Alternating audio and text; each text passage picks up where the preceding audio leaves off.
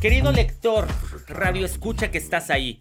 Déjame decirte que me costó muchísimo trabajo construir el librario de esta noche. Estamos hablando de Julio Cortázar. Para platicarles un poco del contexto al respecto, Julio nació en Bélgica en 1914 y murió en París. Pasó su niñez y su juventud en Argentina y posteriormente fue a vivir a París. Por lo tanto, la temática de la mayoría de sus obras está ambientada y está inspirada en estas ciudades y principalmente en la última, en París, Francia.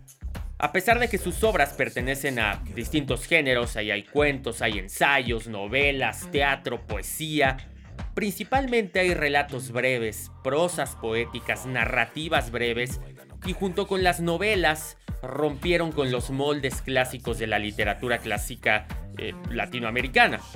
Todos los Fuegos, El Fuego es un libro de cuentos que publicó Julio Cortázar en Argentina en 1966 y que es considerado uno de los mejores libros de relatos no solo de Julio, sino en general un clásico de la literatura en castellano. Veamos qué pasa porque esto se trata de la autopista del sur. Podría parecer, y espero que no te confundas, querido lector, o que yo no te haya confundido con mi manera de leer y sonorizar este cuento, pero nos encontramos en un embotellamiento de una autopista que tiene un destino hacia París. Es un domingo por la tarde. Pasan días estas personas y el cuento de Julio nos va más o menos ambientando en qué sucede en cada uno de las decenas, miles de coches que se encuentran ahí. Sobre todo los que están uno junto a otro, uno detrás de otro, y que por lo tanto sería inevitable mantener un diálogo por la cercanía y por el tiempo que van a pasar ahí durante un buen rato, se los prometo. Algo que destaca de este cuento es que a simple vista es una relación entre personas. Pero al principio todo es hostil. Nadie quiere saber nada del otro, nadie se interesa por el otro, pero conforme van pasando las horas, la comunicación se va incrementando y ¿saben qué? Incluso designan un líder para poder desarrollar toda una estrategia que les permita administrarse mental y psicológicamente en ese embotellamiento. Algo que quisiera rescatar, querido lector, es que esta historia, las características de una relación humana, sobre todo en el contexto de ahora. Un grupo de personas con diferentes personalidades esencialmente parecería que se pueden ignorar absolutamente. Inexplicablemente surge una problemática que afecta a un cierto número muy grande de personas y que los obliga a interactuar, a comprometerse, a buscar el bien común por un periodo X de tiempo. Algo que probablemente no harían en condiciones normales. Al término de este podcast, te spoileo un poco el final del cuento, sobre todo por la reflexión de qué tan importante es que cuando una persona utiliza a la otra como aliada no para beneficiarse a sí mismo, sino para el conjunto que lo rodea, nos volvemos mucho más poderosos. Y para eso hay lecciones tremendas en la psicología y el desarrollo humano, sobre el trabajo en equipo. Julio Cortázar trató de matizar que a partir de una emergencia, Qué pertinente hablar ahora sobre eso. La gente se une, la gente se rodea para poder salir adelante. Porque finalmente, si una emergencia no se nos presentara, probablemente seguiríamos actuando de la misma manera como lo hacemos normalmente o incluso en ocasiones peor. Arroba guion bajo librario, yo soy Adrián Ortega. Qué nervio, nos acercamos al episodio 100 de esta aventura. Esto es La Autopista del Sur, un cuento que pertenece a uno de los libros de Julio Cortázar, Todos los Fuegos, el Fuego de 1966. ¿Te unes a la charla? Aquí estamos, comenzamos.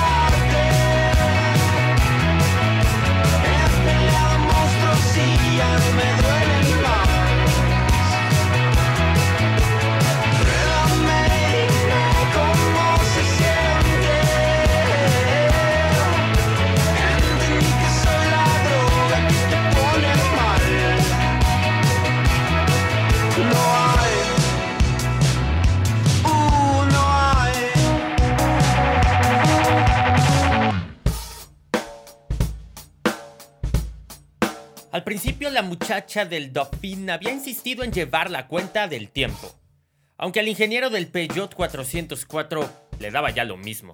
Cualquiera podía mirar su reloj, pero era como si ese tiempo atado a la muñeca derecha o el bip bip de la radio midieran otra cosa, fuera del tiempo de los que no han hecho la estupidez de querer regresar a París por la autopista del sur un domingo de tarde y apenas salidos del Fontainebleau han tenido que ponerse al paso, detenerse, seis filas a cada uno. Ya se sabe que los domingos la autopista está íntegramente reservada a los que regresan a la capital. Poner en marcha el motor, avanzar tres metros, detenerse, charlar con las dos monjas del 2HP a la derecha, con la muchacha del Dofín a la izquierda, mirar por el retrovisor al hombre pálido que conduce un carabel, envidiar irónicamente la felicidad avícola del matrimonio del Peugeot 203 detrás del dofín de la muchacha, que juega con su niñita y hace bromas y come queso, o sufrir de a ratos los desbordes exasperados de los dos jovencitos del Simca que precede al Peugeot 404, y hasta bajarse de los altos y explorar sin alejarse mucho, porque nunca se sabe en qué momento los autos de más adelante reanudarán la marcha y habrá que correr para que los de atrás no inicien la guerra de las bocinas y los insultos. Y así, llegar a la altura de un Taunus delante del dofín de la muchacha que mira cada momento la hora y cambiar unas frases descorazonadas o burlonas con los dos hombres que viajan con el niño rubio cuya inmensa diversión en esas precisas circunstancias consiste en hacer correr libremente su autito de juguete sobre los asientos y el reborde posterior del Taunus. O atreverse y avanzar todavía un poco más, puesto que no parece que los autos de adelante vayan a reanudar la marcha y contemplar con alguna lástima al matrimonio de ancianos en el ID Citroën que parece una gigantesca bañadera violeta donde sobrenadan los dos viejitos, él descansando los antebrazos en el volante con un aire de paciente fatiga, ella mordisqueando una manzana con más aplicación que ganas. A la cuarta vez de encontrarse con todo eso, de hacer todo eso, el ingeniero había decidido no salir más de su coche a la espera de que la policía disolviese de alguna manera el embotellamiento. El calor de agosto se sumaba a ese tiempo a ras de neumáticos para que la inmovilidad fuese cada vez más enervante. Todo era olor a gasolina, gritos destemplados de los jovencitos del Simca, brillos del sol rebotando en los cristales y en los bordes cromados, y para colmo, la sensación contradictoria del encierro en plena selva de máquinas pensadas para correr. El 404 del ingeniero ocupaba el segundo lugar de la pista de la derecha contando desde la franja divisoria de las dos pistas, con lo cual tenía otros cuatro autos a su derecha y siete a su izquierda. Aunque de hecho solo pudiera ver distintamente los ocho coches que lo rodeaban y sus ocupantes que ya había detallado hasta cansarse. Había charlado con todos, salvo con los muchachos del Simca que le caían antipáticos. Entre trecho y trecho se había discutido la situación en sus menores detalles, y la impresión general era que hasta Corbeil y Sons se avanzaría al paso poco menos, pero que entre Corbeil y Juvisy el ritmo iría acelerándose una vez que los helicópteros y los motociclistas lograran quebrar lo peor del embotellamiento. A nadie le cabía duda de que algún accidente muy grave debía de haberse producido en la zona, única explicación de una lentitud tan increíble. Y con el gobierno, el calor, los impuestos, la vialidad, un tópico tras otro, tres metros, otro lugar en común, cinco metros, una frase sentenciosa o una maldición contenida.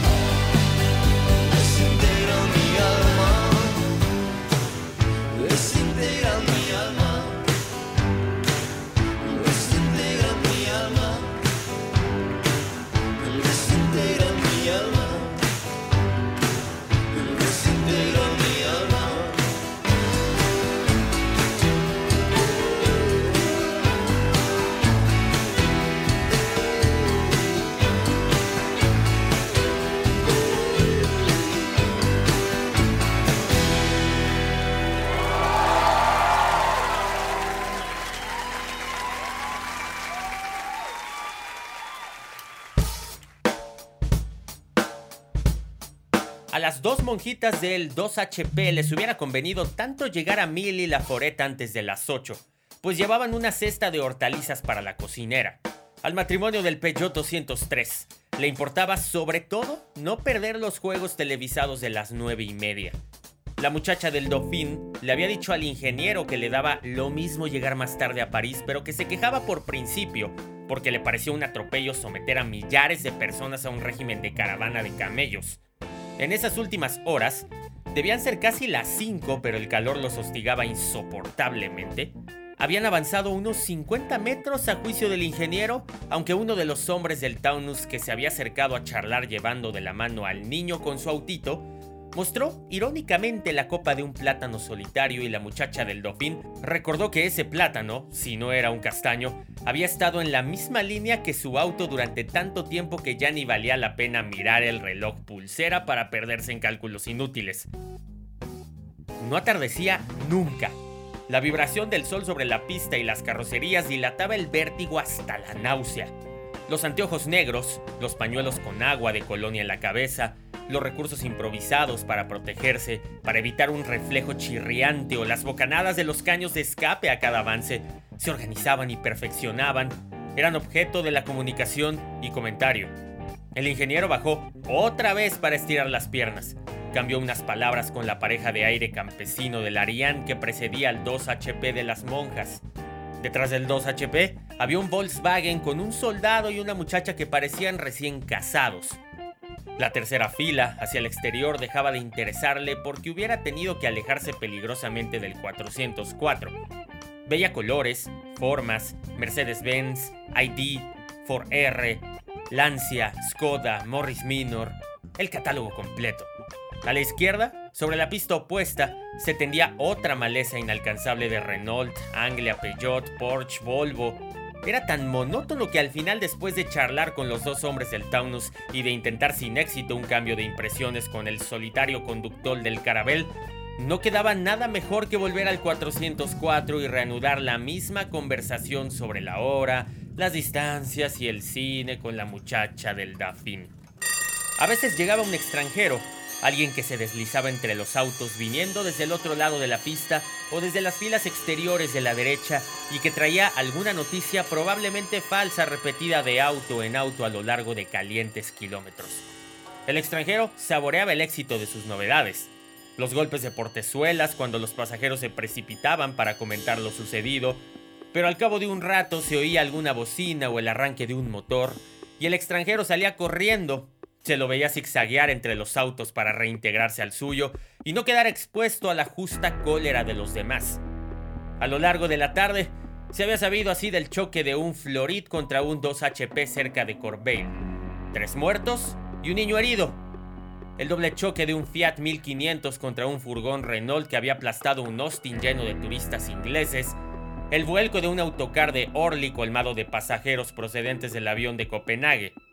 El ingeniero estaba seguro de que todo o casi todo era falso, aunque algo grave debía haber ocurrido cerca de Corbeil e incluso en las proximidades de París para que la circulación se hubiera paralizado hasta ese punto.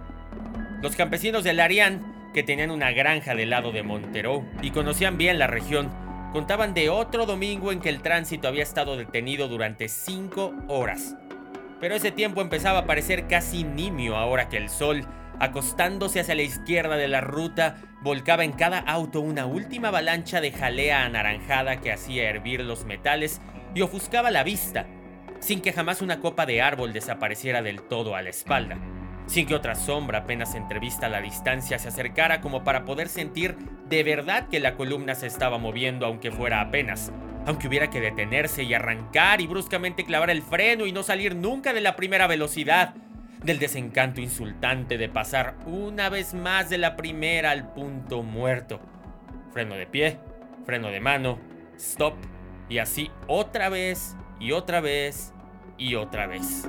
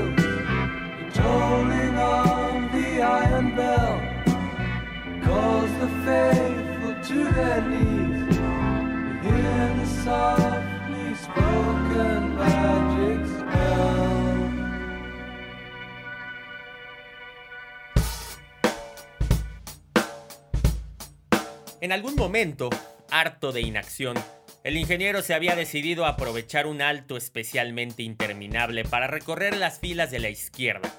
Y dejando a su espalda el Dauphin había encontrado un DKW, otro 2HP, un Fiat 600 y se había detenido junto a un De Soto para cambiar impresiones con el azorado turista de Washington que no entendía casi el francés pero que tenía que estar a las 8 en la Plaza del Ópera sin falta. You understand, my wife will be awfully anxious, damn it. Y se hablaba un poco de todo cuando un hombre con aire de viajante de comercio salió del DKW para contarles que alguien había llegado un rato antes con la noticia de que un Piper Cup se había estrellado en plena autopista. Varios muertos. Al americano el Piper Cup lo tenía profundamente sin cuidado y también al ingeniero que oyó un coro de bocinas y se apresuró a regresar al 404, transmitiendo de paso las novedades a los dos hombres del Taunus y al matrimonio del 203. Reservó una explicación más detallada para la muchacha del Dauphin mientras los coches avanzaban lentamente, unos pocos metros, y ahora el Dauphin estaba ligeramente retrasado con relación al 404, y más tarde sería al revés. Pero de hecho, las 12 filas se movían prácticamente en bloque, como si un gendarme invisible en el fondo de la autopista ordenara el avance simultáneo sin que nadie pudiese obtener ventajas. Piper Cup, señorita, es un pequeño avión de paseo. Ah, y la mala idea de estrellarse en plena autopista un domingo de tarde. Esas cosas si por lo menos hiciera menos calor en los condenados autos, si esos árboles de la derecha quedaran por fin a la espalda, si la última cifra del cuenta kilómetros acabara de caer en su agujerito negro en vez de seguir suspendida por la cola interminablemente. En algún momento, suavemente empezaba a anochecer. El horizonte de techos de automóviles se teñía de lila. Una gran mariposa blanca se posó en el parabrisas del Dofín y la muchacha y el ingeniero admiraron sus alas en la breve y perfecta suspensión de su reposo. La vieron alejarse con una exasperada nostalgia, sobrevolar el Taunus, el ID violeta de los ancianos, ir hacia el Fiat 600 ya invisible desde el 404, regresar hacia el Simca donde una mano cazadora trató inútilmente de atraparla, aletear amablemente sobre el arián de los campesinos que parecían estar comiendo alguna cosa y perderse después hacia la derecha, al anochecer, la columna hizo un primer avance importante, de casi 40 metros. Cuando el ingeniero miró distraídamente el cuenta kilómetros, la mitad del 6 había desaparecido y un asomo del 7 empezaba a descolgarse de lo alto. Casi todo el mundo escuchaba sus radios. Los del Simca le habían puesto a todo trapo y coreaban un twist con sacudidas que hacían vibrar la carrocería. Las monjas pasaban las cuentas de sus rosarios, el niño del town no se había dormido con la cara pegada a un cristal, sin soltar el auto de juguete.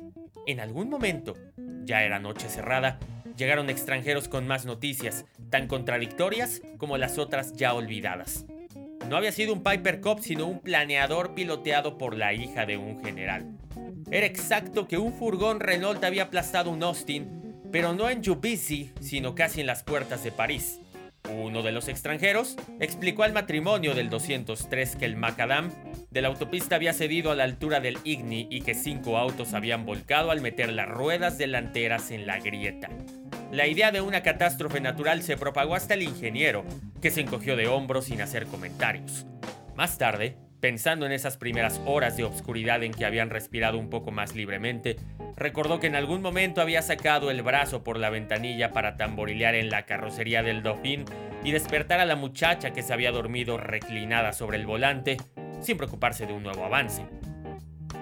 Quizá ya era medianoche cuando una de las monjas le ofreció tímidamente un sándwich de jamón suponiendo que tendría hambre.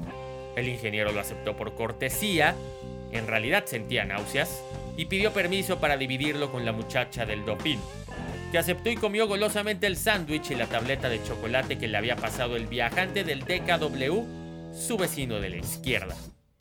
Mucha gente había salido de los autos recalentados porque otra vez llevaban horas sin avanzar, se empezaba a sentir sed, ya agotadas las botellas de limonada, la Coca-Cola y hasta los vinos de a bordo. La primera en quejarse fue la niña del 203, y el soldado y el ingeniero abandonaron los autos junto con el padre de la niña para buscar agua. Delante del Simca, donde la radio parecía suficiente alimento, el ingeniero encontró un bolío ocupado por una mujer madura de ojos inquietos. No, no tenía agua, pero podía darles unos caramelos para la niña.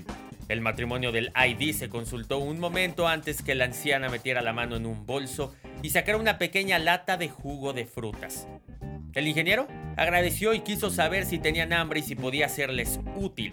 El viejo movió negativamente la cabeza, pero la mujer pareció asentir sin palabras.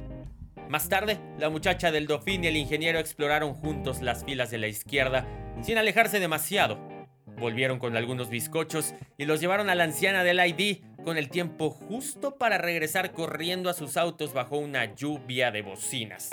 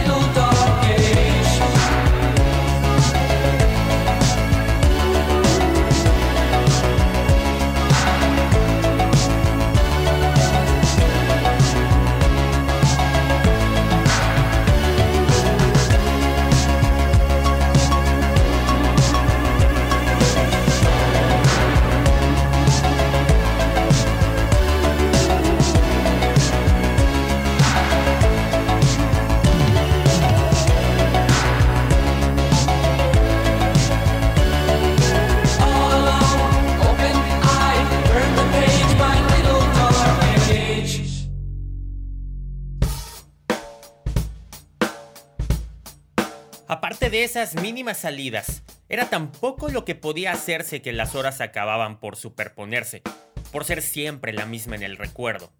En algún momento, el ingeniero pensó en tachar ese día en su agenda y contuvo una risotada.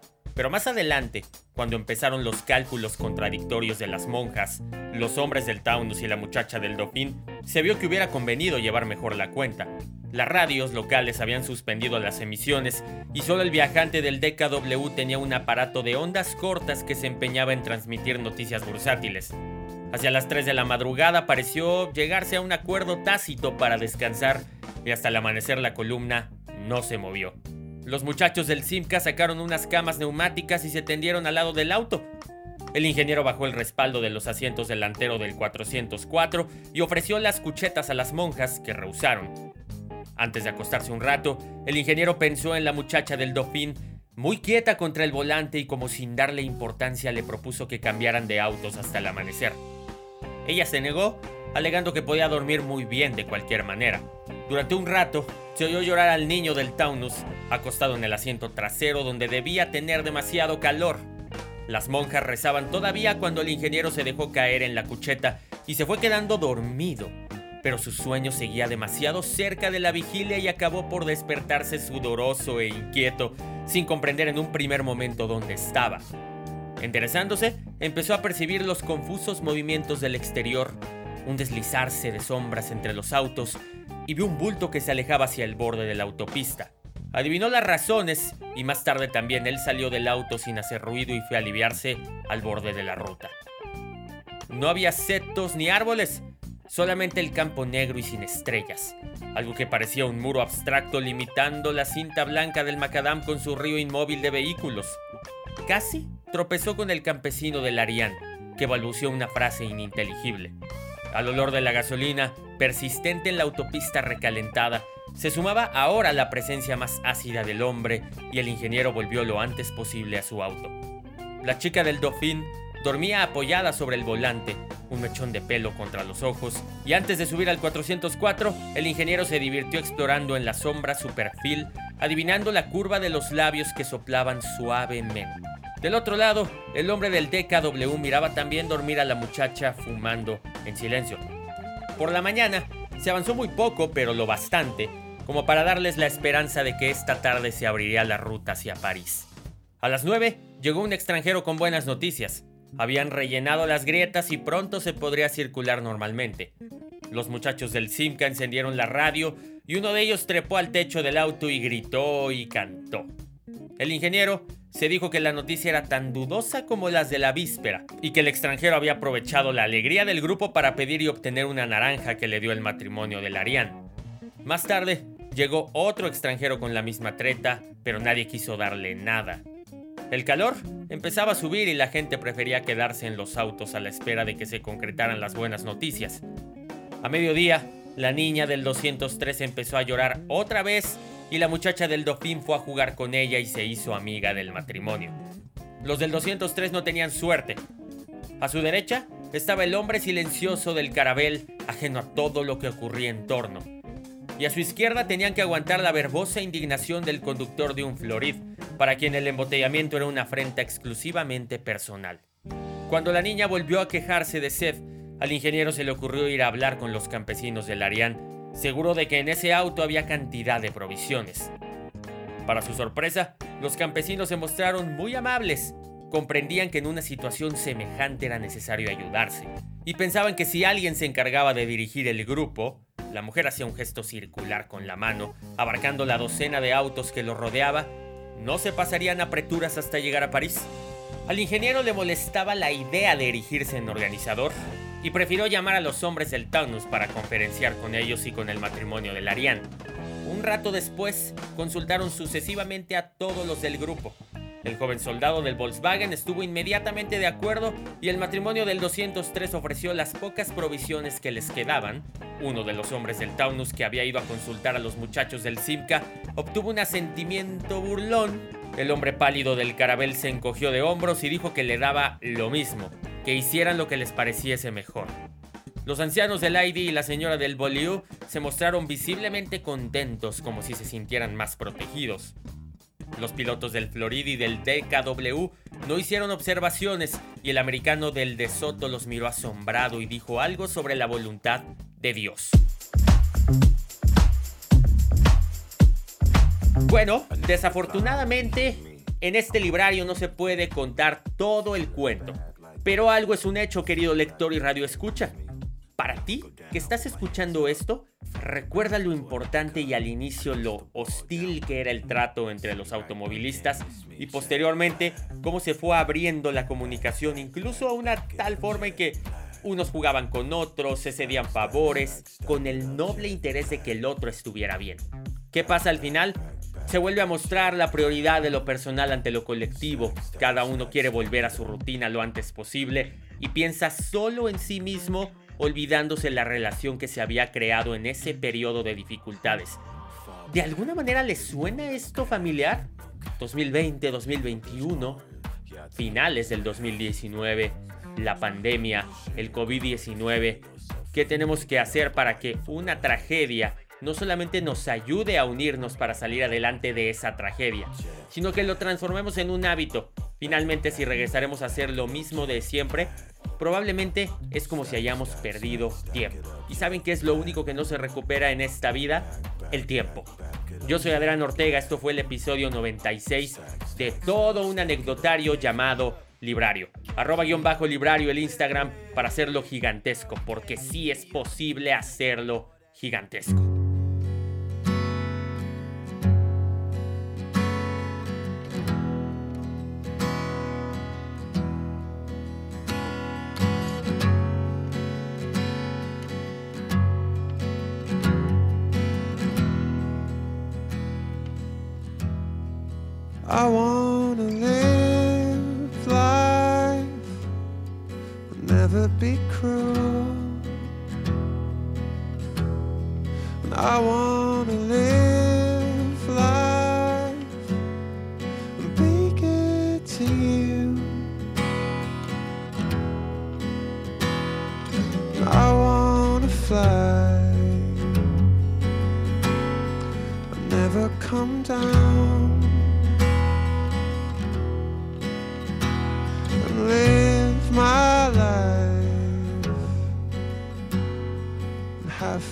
Around.